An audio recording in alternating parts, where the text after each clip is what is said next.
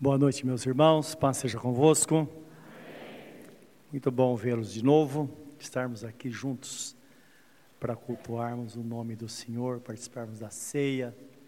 Que Deus nos abençoe muito nesta noite, como tem feito até aqui. Eu quero convidar você nesta hora a abrir a Bíblia comigo, no livro de Me Perdoe antes de ler a Bíblia, permaneça como estão, está me esquecendo. Eu quero falar um pouquinho sobre os irmãos que foram batizados hoje pela manhã. E eu devo ter aqui em algum lugar a lista que foram batizados.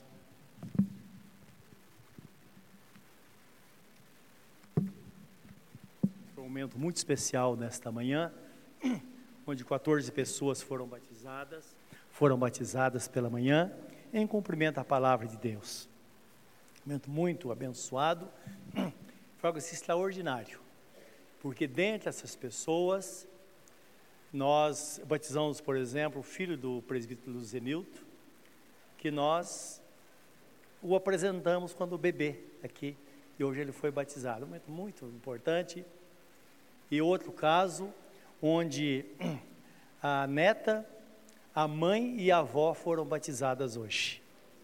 Então, três gerações foram batizadas. Um momento assim, muito especial, realmente muito bom. E essas pessoas foram batizadas. Quero ler o nome delas aqui. Está sendo projetado, vai ser projetado os nomes, as pessoas. Amém. Então, a Zinete Cruz, Beatriz Rocha, David Souza, Henrique Macedo, seu filho presbítero Zenildo, Eros Moreira, José Oliveira, Larissa Pinheiro, Luzia Chaves, Maria do Carmo, Raíssa Santos, Rosana Cruz, Tiago da Silva, Tuane Cruz, e Valdir Gonçalves. Esses irmãos foram batizados hoje, pela glória do Senhor. E, é claro, eu creio que não estão aqui, porque estiveram pela manhã, mas eu queria dar um aplauso a Jesus pela vida deles. Amém? Louvado seja o nome de nosso Senhor e Salvador Jesus Cristo. Bendito seja Deus. E lembrando que três meses, exatamente três meses, primeiro domingo de dezembro, nós teremos novo batismo. Então, se você está aqui e não foi batizado, lembra que está escrito, Jesus disse, ide por todo mundo, pregai o evangelho a toda criatura, quem crer e for batizado será salvo, quem não crer será condenado. E ponto final. Não é? Então é necessário, aquele que crê, é necessário que seja batizado. Agora sim, eu peço para você abrir a Bíblia Sagrada, no livro de Atos dos Apóstolos, capítulo 2, versículo 36 a 42, Vamos ler esse texto que diz respeito ao batismo e também é, à ceia do Senhor, do que nós tratamos, e vamos celebrá-la nesta noite, não é? Em cumprimento à palavra de nosso Senhor Jesus Cristo, ter algum ensinamento sobre esses sacramentos designados pelo Senhor ou instituído pelo Senhor. Antes da leitura, vamos orar, pedir que Deus fale ao nosso coração, nos ensine nesta noite. Pai Santo, aqui estamos na tua presença e louvamos o teu nome, por tua grande graça sobre nós. Obrigado pelos nossos irmãos que desceram as águas nesta manhã, foram batizados, que entram no caminho para te servir, te seguir em direção à eternidade, Senhor. E que nesta hora, diante da tua palavra, da mesma forma, o Senhor fale aos nossos corações, nos fortaleça, nos preparando para essa celebração e também nos fortalecendo para o nosso dia a dia. É o nosso pedido, Pai, de coração, em nome de nosso Senhor Jesus Cristo. Amém. Amém.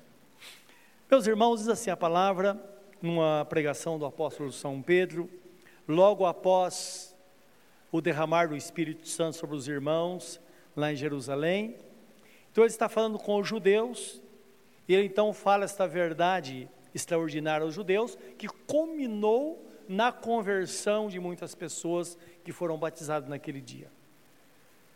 Então ele diz assim, concluindo a sua palavra: Esteja absolutamente certa, pois toda a casa de Israel, de que a este Jesus que vós crucificastes, Deus o fez Senhor e Cristo. Ouvindo eles essas coisas, compungiram-se-lhes o coração e perguntaram a Pedro e aos demais apóstolos: Que faremos, irmãos? Respondeu-lhes Pedro: Arrependei-vos, e cada um de vós seja batizado em nome de Jesus Cristo, para a remissão dos vossos pecados, e recebereis o dom do Espírito Santo, pois a promessa, pois para vós outros é a promessa, e para os vossos filhos, e para todos que ainda estão longe, isto é, para quantos o Senhor nosso Deus chamar. E com muitas outras palavras Deus deu testemunho e exortava-os, dizendo: Salvai-vos dessa geração perversa. Então os que foram, os que aceitaram a palavra e foram batizadas, havendo um acréscimo naquele dia de quase três mil pessoas, e perseveravam na doutrina dos apóstolos, na comunhão, no partir do pão e nas orações. Amém. Até aqui. Então, nós vemos aqui a, a, a, grande proeza do início da igreja, não é? Então diz que naquele dia os que creram foram batizados, não é? Aqueles que de bom grado, de boa vontade ouviram a palavra e deram uma resposta a esta palavra. Então, focando esse texto, nós concluímos que desde o início da igreja, do cristianismo, os discípulos de nosso Senhor Jesus Cristo tiveram cuidado de guardar a sua palavra, cumprindo os mandamentos deixados por ele. E a palavra nos fala sobre dois mandamentos importantes que a igreja de Cristo chama, os chama de sacramento. Então, na reforma protestante, é, foram designados dois sacramentos deixados por Jesus na Bíblia Sagrada, e embora a Igreja Católica Romana fala de sete sacramentos, mas sacramento, na verdade, ele, ou melhor, são sinais sagrados que representam, na verdade, a obra redentora de nosso Senhor Jesus Cristo. Então, que aponta para aquilo que Jesus Cristo fez, portanto, elas estão diretamente ligadas à salvação do homem. E na verdade, o batismo nas águas e a ceia do Senhor foram os dois ordenados por Jesus de fato para a igreja.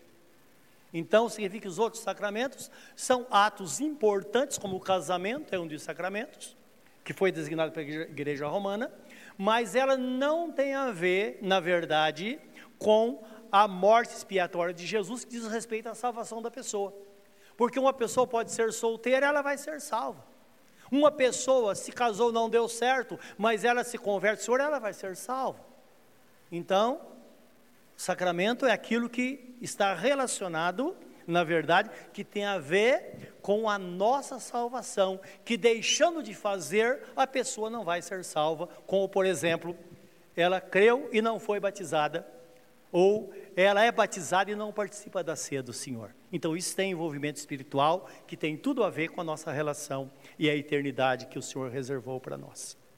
Pois bem, o batismo sempre foi ministrado pela igreja para aqueles que de bom grado recebem a palavra. Então não pode nenhum, ninguém é batizado forçado. É interessante isso porque quando uma criança é apresentada ao Senhor, ela é trazida pelos pais.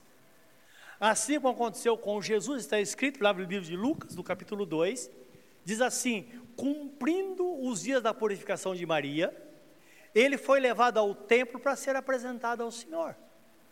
Então Jesus, ele foi levado ao templo por José e Maria para ser apresentado ao Pai depois do dia da purificação da Maria, isto é, terminando a sua dieta, que do menino era 40 dias, da menina 70 dias.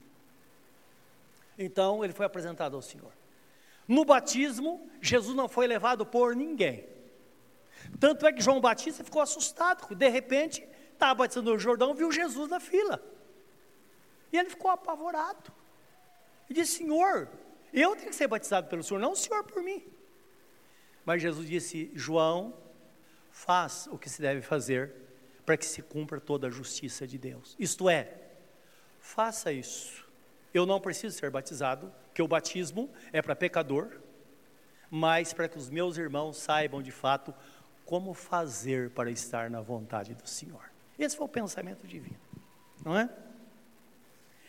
Então, ele é, foi ministrado desta forma. E hoje também, uma pessoa para ser batizada, ela não é impulsionada ou pressionada pelos pais, por ninguém mas é uma pessoa que é nascida de novo. Ela entregou sua vida a Jesus, ela creu, entregou sua vida a Jesus e agora ela está selando essa relação através do batismo, que o batismo é a iniciação, na verdade, da nossa vida cristã. O batismo, ele é um testemunho real da conversão de uma pessoa. Então, quando a pessoa está sendo batizada, ela está testemunhando que de fato houve uma mudança, isto é, um divisor de águas na, na vida de uma pessoa, que agora existe o antes e o depois. Por isso que a pessoa diz quando eu, é, quando eu não era crente, quando eu não era convertido, ou quando eu era incrédulo. Agora eu sou crente. Tanto é, meus irmãos, que uma pessoa, ela pode ser frequentadora assídua da igreja durante toda a vida, se ela não for batizada, ela não é tida como uma pessoa cristã. E se ela abandonar a igreja, ela não é tida como uma pessoa desviada, mas uma pessoa batizada, sim. Agora é uma pessoa desviada, que Jesus fala, lembra? Que ele diz que o, o, o pastor, ele estava pastoreando as suas ovelhas, percebeu que uma se extraviou. E ele deixou 99 presa no aprisco e saiu à procura da ovelha extraviada. E quando a encontrou, colocou nos seus ombros e trouxe de volta e fez uma grande festa. E ele fala que uma alma vale mais que o mundo inteiro. Uma ovelha que se desviou é resgatada para o aprisco de novo. Então é importante isso para nós termos a definição entre o antes e o depois. Então, diante de Deus não adianta religiosidade, é preciso cumprir a palavra por causa do testemunho. E olha, meus irmãos, o que diz a palavra em Romanos 6, 3, 4, diz assim: Porventura ignorais que todos nós que fomos batizados em Cristo Jesus, fomos batizados na sua morte, fomos, pois, sepultados com ele na morte pelo batismo, para que, como Cristo foi ressuscitado entre os mortos pela glória do Pai, assim também andemos nós em novidade de vida. Então é um testemunho real de uma transformação, de alguém que morreu para a vida é, pecaminosa e agora declara-se publicamente que entrou no caminho para servir ao Senhor até o fim. Por isso que no batismo, na cerimônia do batismo, nós perguntamos à pessoa, o irmão ou irmã está disposto a servir ao Senhor Jesus de todo o seu coração, por toda a sua vida? E ela diz sim, é um testemunho público, que agora se inicia uma nova vida na presença de Deus. E é claro, nós sabemos que esta vida ela vai sendo edificada, vai sendo transformada, como diz a Bíblia Sagrada, de fé em fé. É claro que uma pessoa que está iniciando a vida cristã, daqui a pouco ela vai aprender coisas, vai ter a oportunidade de colocar em prática, vai estar melhor. Espera-se que uma pessoa que tem 10 anos que serve ao Senhor esteja numa posição melhor do que aquele que está começando.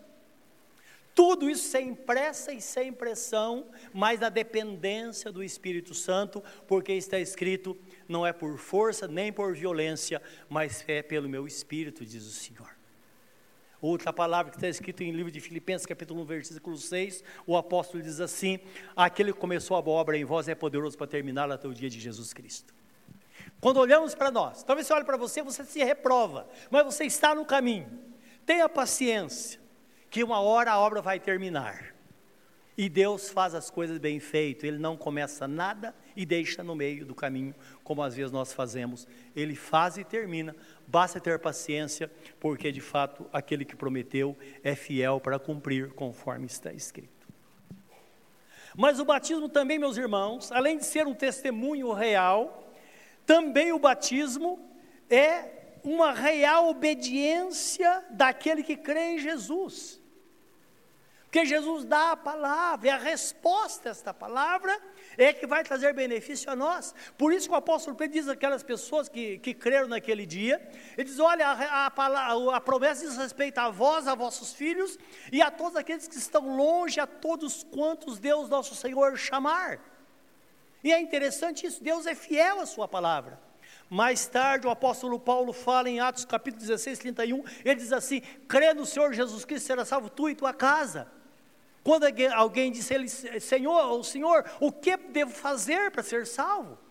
Ele disse, crê no Senhor, será salvo tu e tua casa. E é claro que a fé implica o cumprimento desta palavra, como está escrito em Marcos 16, 15, 16, que Jesus diz assim, ide por todo mundo, pregai o evangelho a toda criatura, quem crer for batizado será salvo, quem não crer será condenado. E depois, vem as promessas que vão acontecer na vida desta pessoa que crê. Segundo, segundo Gálatas 3, 20, 26 e 27, o batismo também é um revestimento espiritual. Agora é interessante isso, se você procurar lá no dicionário, você vai descobrir que revestimento não é você tirar a roupa que você está vestindo e colocar outra. Isso não é revestimento. Revestimento é nós colocarmos uma vestimenta por cima daquela que estamos usando.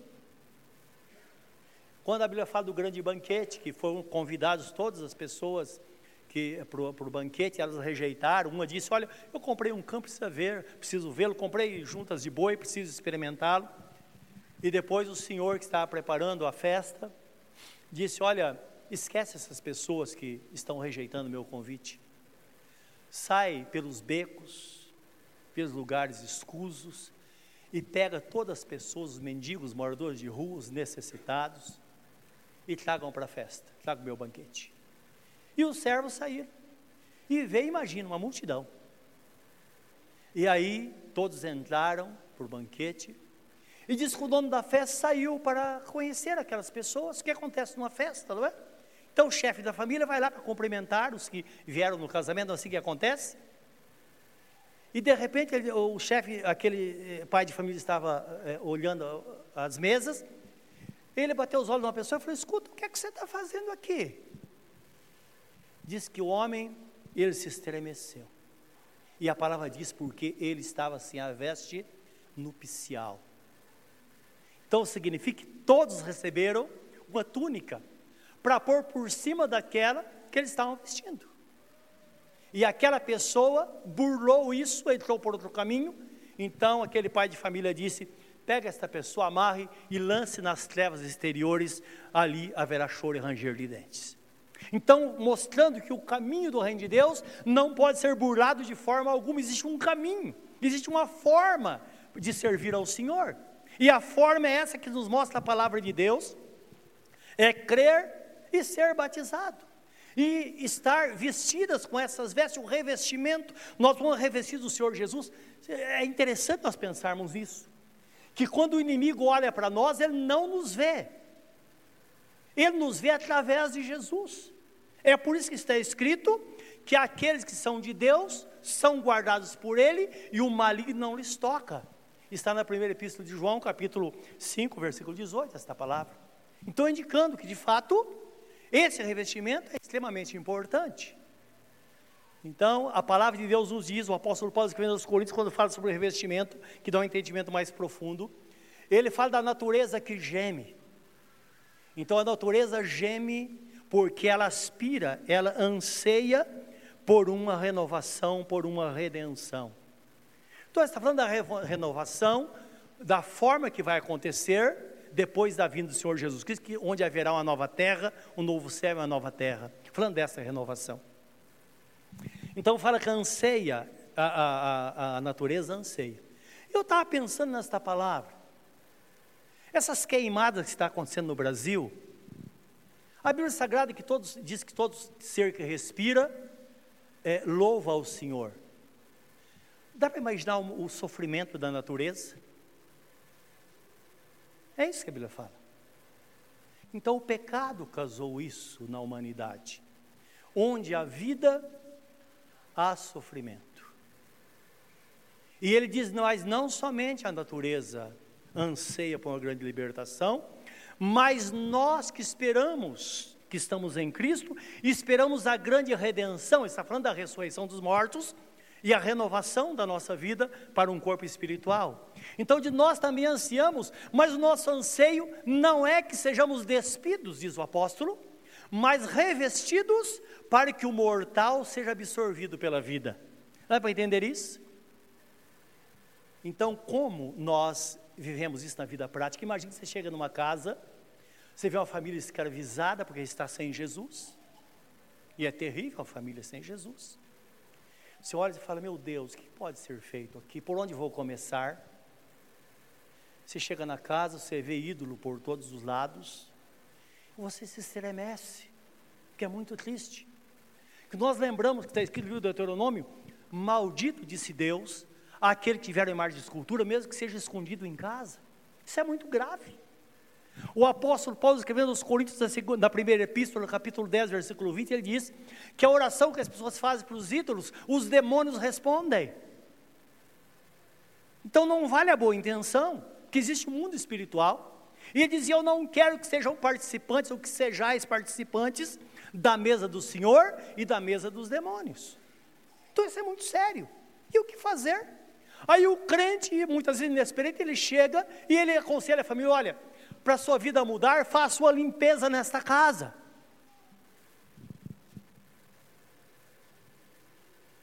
E a família fica confusa. É tudo que ela tem. O caminho é outro. Quando se apresenta a palavra e leva esta pessoa a entregar sua vida a Jesus, o Espírito Santo começa a trabalhar dentro dela. Se o ídolo for tirado do coração, ele vai ser tirado facilmente da parede ou da prateleira. Dá para observar o que é o mortal ser absorvido pela vida. É como se nós pegássemos aí uma, uma, as crianças ficam fascinadas com isso, né? Então, que as bem pequenininhas, ela não consegue simbolizar, não consegue entender como as coisas funcionam. Você pega uma poça de água e pega uma esponja e coloca sobre a água, e depois tira a esponja, a água desaparece. E que eles falam, como que aconteceu isso? Exatamente que a água foi absorvida. A presença de nós, de Deus em nós, que nós não vemos, às vezes sentimos, às vezes não sentimos, mas ela está em nós, ela está causando mudança diariamente, está construindo, está quebrando barreiras, está edificando coisas novas dentro de nós diariamente. Esta é a obra redentora de nosso Senhor Jesus Cristo, e desta palavra que o apóstolo Paulo fala no livro de Romanos, capítulo 1, versículo 16 e 17, ele diz assim: Porque eu não me envergonho do evangelho, porque é o poder de Deus para a salvação de todo aquele que crê, porque todos são justificados pela fé e de fé em fé é que nós alcançamos esta graça do Senhor, a salvação que nós temos, essa garantia que temos dentro de nós.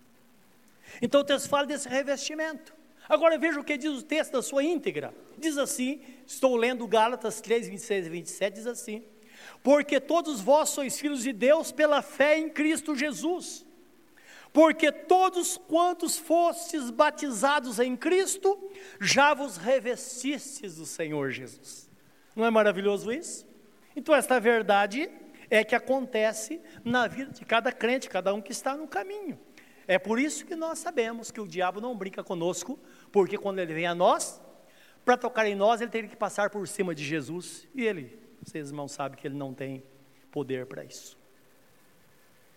E esta é a pergunta: como viviam os cristãos depois que eles iniciaram a vida cristã? E a Bíblia responde como eles viviam. Em Atos 2,42 diz que eles eram perseverantes. Então, uma pessoa perseverante é uma pessoa que permanece firme em qualquer circunstância. Esse mundo é um mundo de sofrimento, mas um mundo de, coisas boas. Olha a história da sua vida, quantas coisas aconteceram. É assim. Mas a perseverança é permanecer firme. Não é ficar parado. Como a palavra nos diz, parece que um dos profetas, não me lembro se foi o profeta Amós, que ele diz assim: Deus fala através dele: levanta e anda, porque aqui não será o vosso descanso. Para pessoas que estavam se curvando diante dos problemas, que estavam tentando abandonar o caminho, então Deus fala com ele dessa forma, mostrando que o nosso descanso está bem além, e essa, essa vida é uma jornada, devemos caminhar a passos largos. Então diz que eles perseveravam, perseveravam, perseveravam em que? O texto fala, perseveravam na doutrina dos apóstolos, na comunhão, no partir do pão e nas orações. Então, quando nós pensamos num culto da nossa vivência cristã, nós percebemos que nada mudou. Essa é a prática da igreja desde o início. É permanecer na doutrina dos ensinamentos que deixaram deixado por Jesus aos apóstolos, na comunhão, no partir do pão e nas orações. Então é importante entender que primeiro eles seguiam um padrão de doutrina centralizadas em Cristo ou centralizada em Cristo. O cristianismo tem esta, tem esta, essa característica. Tudo é centralizado na pessoa bendita de nosso Senhor e Salvador Jesus Cristo. Tudo nele, para ele, e nada sem ele. Tudo está nele, como ele mesmo diz: Eu sou o caminho, a verdade e a vida, e ninguém vem ao Pai não ser por mim. Então era centralizado em Cristo. Ele celebrava a comunhão dos crentes e a unidade da igreja de Cristo na terra a unidade da igreja como corpo de Cristo na terra. Isso está na 1 aos Coríntios, 1 de Paulo aos Coríntios 10, 16 e 17, que diz que todos nós participamos de um só pão na ceia. O texto fala exatamente, porque de fato, todos nós somos um pão. Eles eu brinco, todos nós somos farinha do mesmo saco. A nossa essência é a mesma, nossa natureza é a mesma. E se nós quisermos saber quem é o nosso próximo, basta olhar para nós. Um é mais disciplinado que o outro, mas é a natureza do ser humano. Sem Jesus, ele está separado de Deus. Com Jesus, apesar da luta que existe entre o espírito e a carne, sempre prevalece aquele que estiver melhor alimentado, estiver mais forte que vai prevalecer. Que prevaleça o nosso espírito sempre nessa luta. E a palavra nos diz ainda que ele expressava esta comunhão através da oração.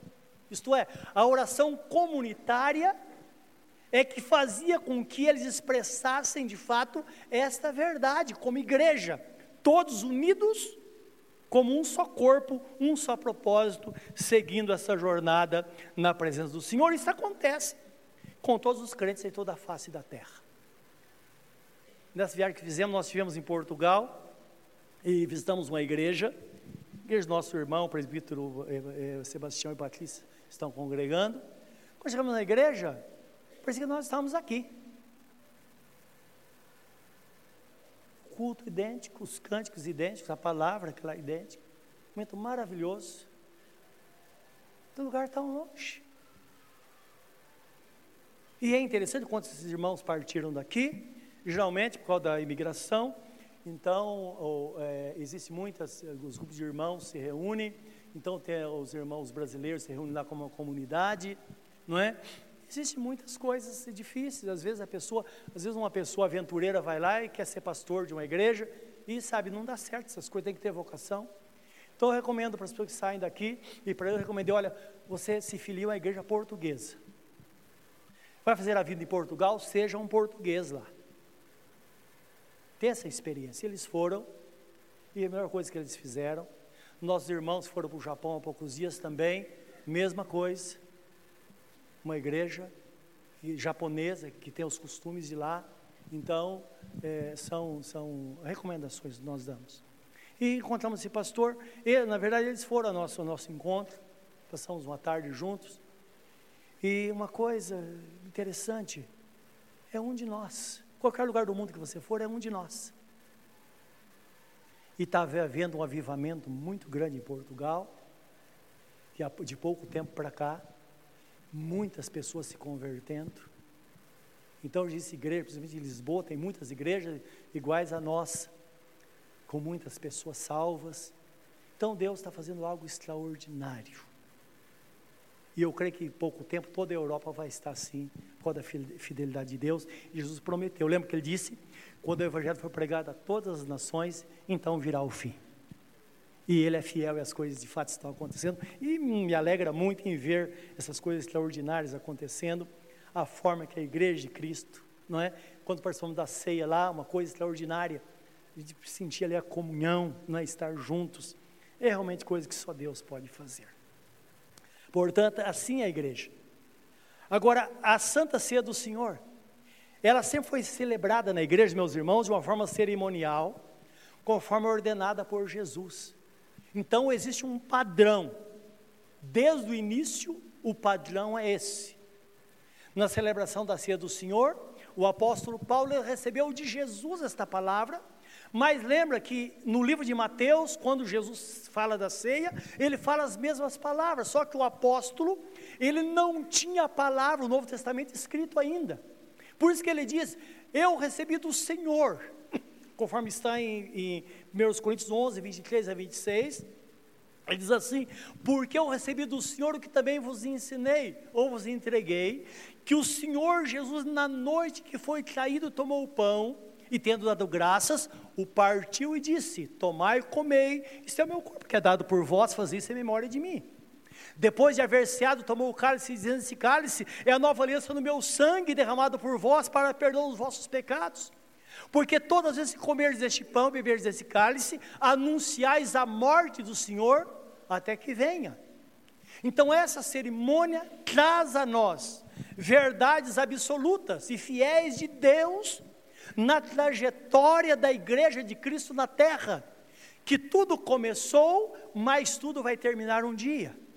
Isso está revelado na ceia do Senhor, e essa é a razão porque a ceia ela é feita desta forma. A ceia sempre foca a obra expiatória de nosso Senhor Jesus Cristo e sua morte por nós. Então, quando celebramos a ceia do Senhor, nós somos lembrados de fato que Jesus deu a vida por nós. Isaías 53, capítulo 4 é, em diante, diz assim: Certamente, verdadeiramente, Ele tomou sobre si as nossas dores. O castigo que nos traz a paz estava sobre Ele, pelas suas feridas nós fomos sarados. Nós o reputávamos por aflito, ferido de Deus e oprimido, mas Ele levou sobre si as iniquidades de nós todos. Ele, como ovelha muda, foi levado ao matadouro, mas não abriu a sua boca, porque aprove ao Pai moê-lo, fazendo enfermar, indicando que não foram, na verdade, os romanos que o mataram, mas o Pai que feriu o filho, para que nós não fôssemos feridos. É a morte substitutiva de Jesus. A morte vicária, o sacrifício vicário, que significa de fato o inocente dando a vida pelo culpado. Quando chega no versículo 11 de Isaías 50, 53, ele diz assim: O meu servo, o Pai falando de Jesus, ele verá o fruto do seu penoso trabalho e ficará satisfeito, porque o meu justo, com sua justiça, ele justificará muitos. Imagine agora esse momento está sendo contemplado por Jesus. Imagino ele falando com o Pai, dizendo: Olha, valeu a pena Está vendo aquela pessoa lá, ela estava perdida. Olha o que ela está fazendo hoje, está na minha presença. Olha aquela mulher, ninguém dá nada por ela, mas hoje ela está na minha presença. Valeu a pena ter morrido.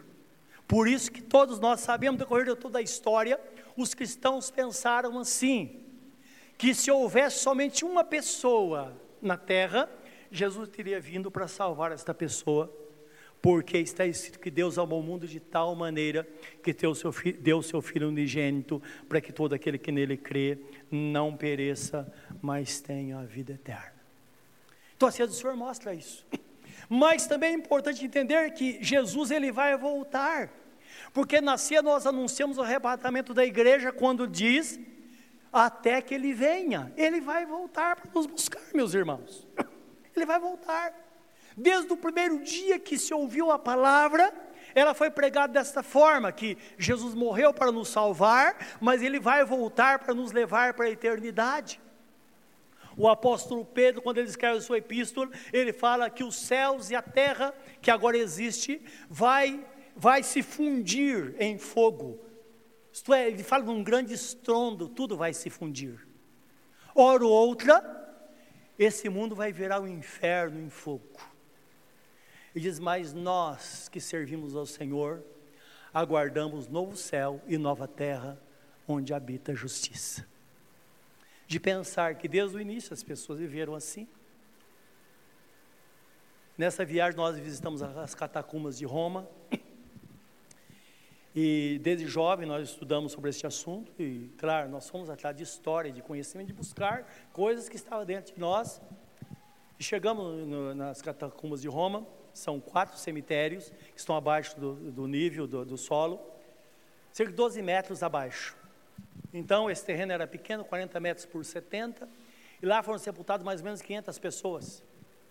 Porque o Império Romano, eles cremavam as pessoas, e os irmãos não aceitavam essa prática. Embora hoje, lendo a Bíblia, a Bíblia Sagrada fala que no dia da ressurreição, o fogo vai dar os seus mortos. Então, não importa de forma, forma pessoa, o fim que foi dado ao corpo, nós vamos ressuscitar, não é? Mas ele criou assim. Então, aquela, na, na, na, na sepultura era guardado aquele corpo, e não era tirado um para colocar o outro, como acontece hoje. Não. Então, todos estavam lá. E quando nós andamos por aqueles labirintos,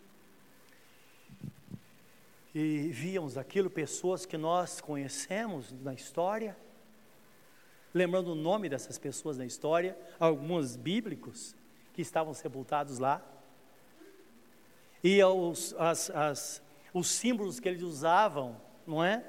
O presidente ficar como crente, porque o Império Romano, eles tinham liberdade de culto. Todo mundo podia cultuar, então eles cultuavam, eles tinham as capelas dentro da, da, da, desse sepulcro, onde eles se reuniam para oração, mas época de perseguição, ali nunca entrou nenhuma, nenhuma, nenhum policial para prender alguém. Mas no tempo de perseguição, os irmãos eram mortos de forma coletiva dentro daquele, daquele, daquela, daquele, daquela é, do, da catacumba, não é? Daqueles lugares de culto que eles tinham.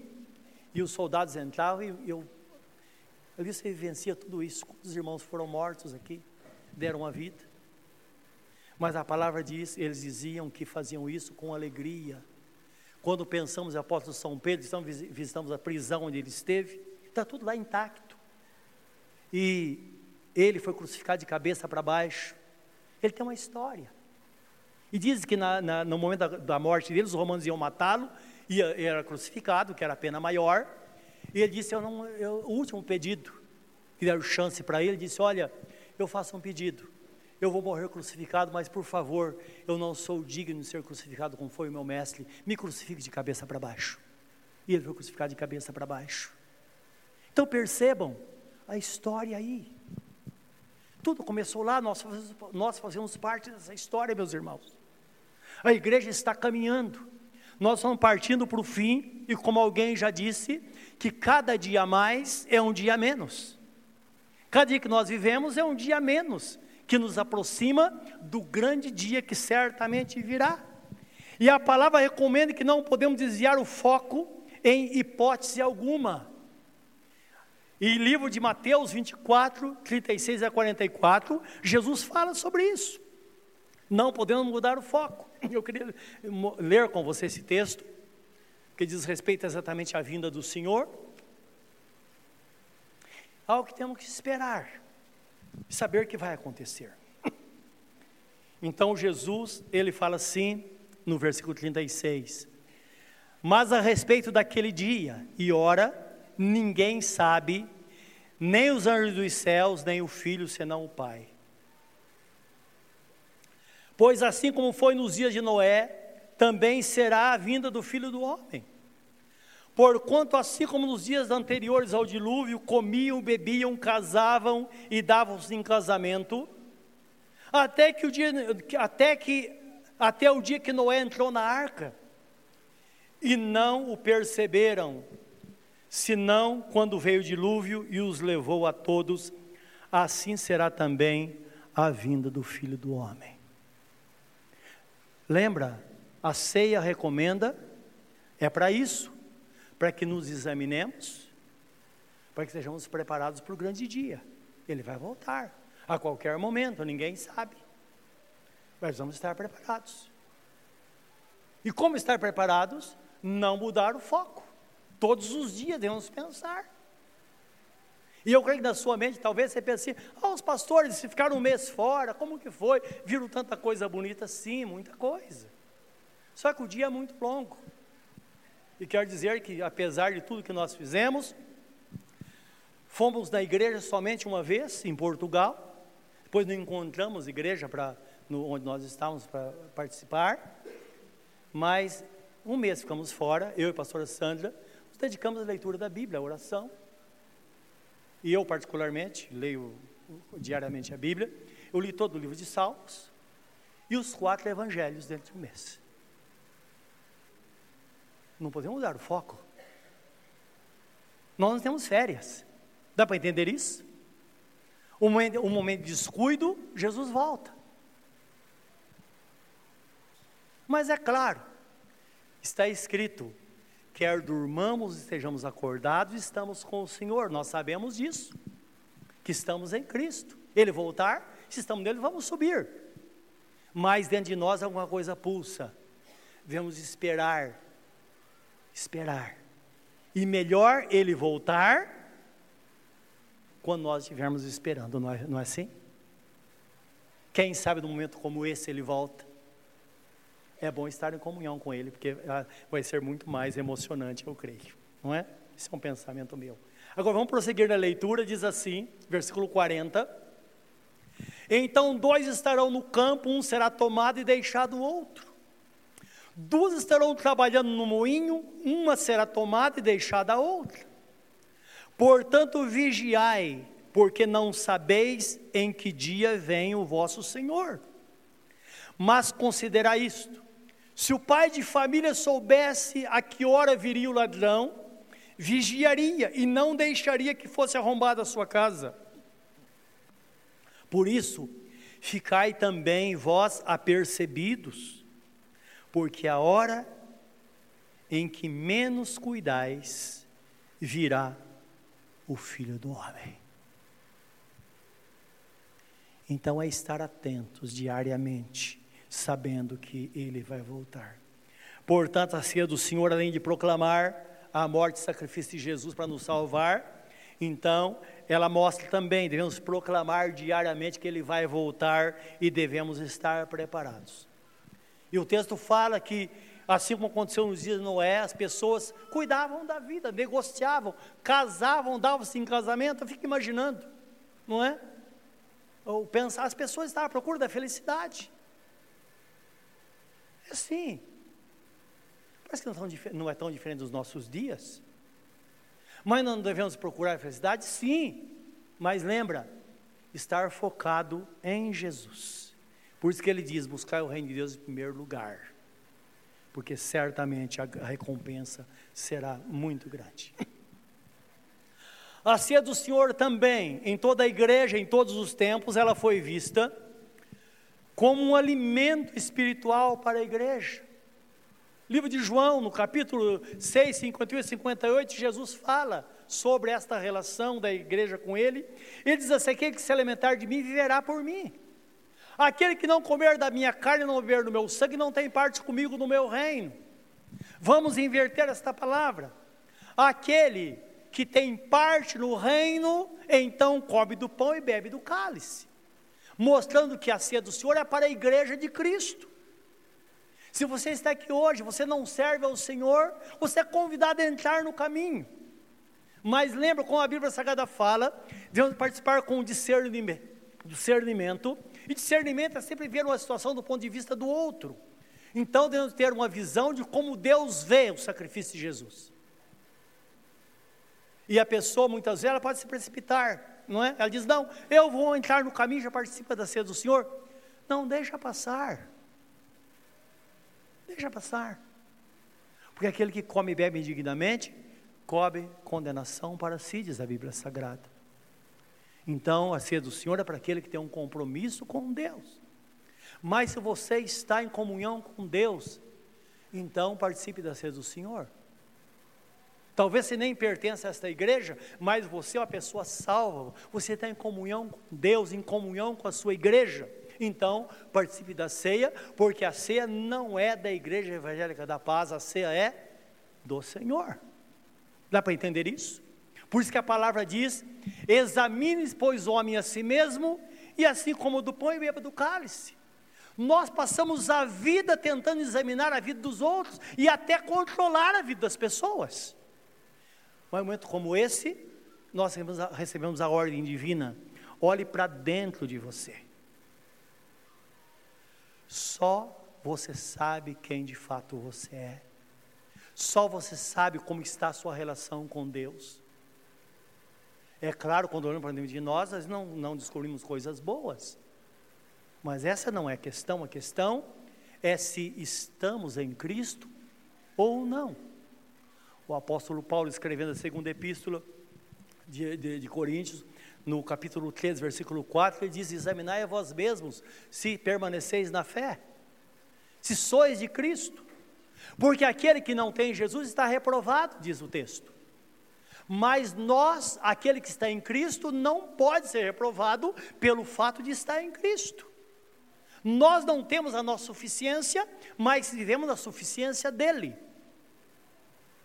Nós não temos justiça própria, mas vivemos na justiça do Senhor, porque somos justificados pela fé na pessoa bendita de nosso Senhor Jesus Cristo. Então percebam, quando nós examinamos, nós vamos saber se estamos em Cristo ou não.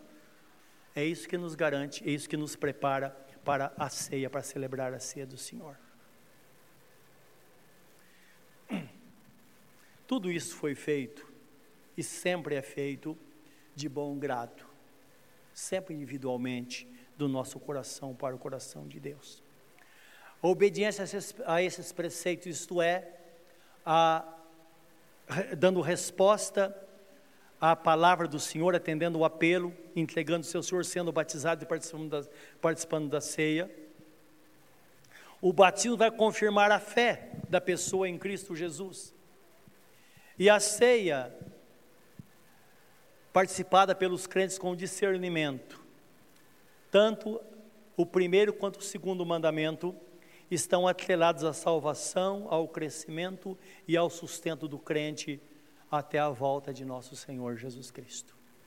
E a Igreja Evangélica da Paz, que completa 32 anos, nesses 32 anos, essa tem sido a sua missão, de levar a palavra de Deus trazer pessoas para o reino do Senhor, para que sejam transformadas, tirar pessoas do sistema do mundo. Nisso consiste a igreja. A igreja, o termo igreja, vem de um termo grego, eclésia, que significa os tirados para fora. Então, uma pessoa crente é uma pessoa tirada fora do sistema. Isso significa que não dá para viver em conformidade com o mundo. Por isso que a Bíblia Sagrada fala: não vos conformeis com esse século, mas transformai-vos pela renovação da vossa mente. Só assim nós vamos experimentar a boa, perfeita e agradável vontade de nosso Senhor e Salvador Jesus Cristo. Nesta noite, participe deste banquete com discernimento. Coloque sua vida diante do Senhor. Deixa Ele trazer crescimento e graça à sua vida nesta noite. Se você não entregou sua vida a Jesus, você pode entregá-la nesta noite.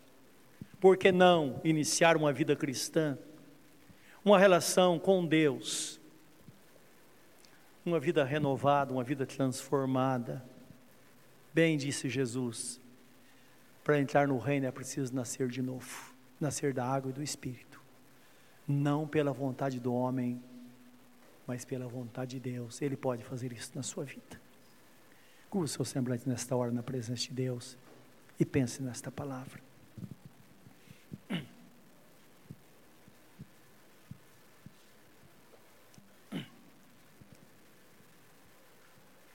A palavra diz, o Senhor Deus fala através da sua palavra, Filho meu, dá-me o teu coração. E quando uma pessoa se submete à palavra, ao apelo de nosso Senhor Jesus Cristo, inicia-se algo extraordinário na sua vida. Lembra que Deus te predestinou em Cristo para esta vida. Somos predestinados em Cristo para a salvação. Está escrito: aquele que os predestinou também os chamou. Aqueles que os chamou também os justificou. E aqueles a quem justificou também os glorificou. Isto é, hoje o Senhor está te chamando para uma nova vida. O chamado de Deus É um momento como esse que nós estamos diante da palavra e dizemos: Senhor, eu quero, eu quero. E a palavra diz: salvai-vos dessa geração perversa. Seja tirado do sistema, tenha uma vida nova com Deus. Talvez tenha ouvido e visto tantos testemunhos ruins de pessoas cristãs. E você diz no seu coração: se um dia eu me converter, não vou ser como essa ou aquela pessoa. Sim, seja melhor. Talvez você conheça tantas pessoas infiéis, mas você pode ser fiel. Você pode ser a pessoa mais fiel da sua casa, mais fiel da, da, de toda a comunidade, você pode ser a pessoa mais fiel desta cidade. Sim. Lembra, nós podemos. Tudo depende da decisão do nosso coração. Quando nós decidimos, então Ele vem para transformar. Somos justificados pela fé na pessoa bendita de nosso Senhor Jesus Cristo. Você quer? Se você quer, receba-o nesta noite no seu coração. Ora Ele dizendo: Senhor, eu quero. Nesta noite, eu me entrego a Ti, Senhor e proponho no meu coração em ser o melhor, pela graça do Senhor. E tenha certeza que Ele vai renovar a sua vida. Ele vai escrever o seu nome no livro da vida e você vai ser uma nova criatura. Esse é um milagre que só Deus faz na vida do homem. Nesse momento, eu vou descer para a celebração da ceia do Senhor. Eu convido você a ficar em pé diante do Senhor neste momento. Enquanto estamos nos preparando para a ceia do Senhor, você está aqui nesta noite, você toma uma decisão no seu coração, seja uma pessoa resoluta no seu coração, tome decisão certa, decisão corajosa. Eu queria muito orar por você. Você pode receber essa oração fazendo um gesto, saindo do seu lugar e vindo aqui à frente, para que todos nós possamos orar em seu favor. Talvez seja só você. Não tem problema. Jesus disse que uma alma vale mais que o mundo inteiro. Uma coisa é certa: se nesta noite é o seu dia, não deixa passar, porque o Senhor quer fazer algo grande no seu coração. Ah, mais alguém? Venha para frente. Vamos orar, Ele vai transformar a sua vida. Ele é poderoso para fazer de nós uma vida nova, nos dar um novo caminho. vamos orar por você nesta hora. Bendito seja o Senhor. Aleluia. Amém. Bendito seja Deus. Venha mais à frente um pouco, meu querido. Fica perto de mim. Vamos com os olhos fechados, ore comigo, vocês estão aqui à frente, dizendo para a glória de Deus, Senhor Jesus. Senhor Jesus. Eu entrego minha vida a Ti nesta noite. Minha vida a Ti. Porque eu ouvi a Tua palavra. E entendi. E entendi. O que o Senhor tem para a minha vida. O Senhor tem para minha vida. Por isso eu me entrego a Ti hoje. Eu me entrego. Para que o Senhor me salve. O Senhor me salve. Me dê a vida eterna porque eu sei que eu terei um futuro muito abençoado e a eternidade com o Senhor. Eu te recebo agora, de todo o meu coração. E recebe a minha vida, Senhor. É o que eu quero hoje. E com toda sinceridade,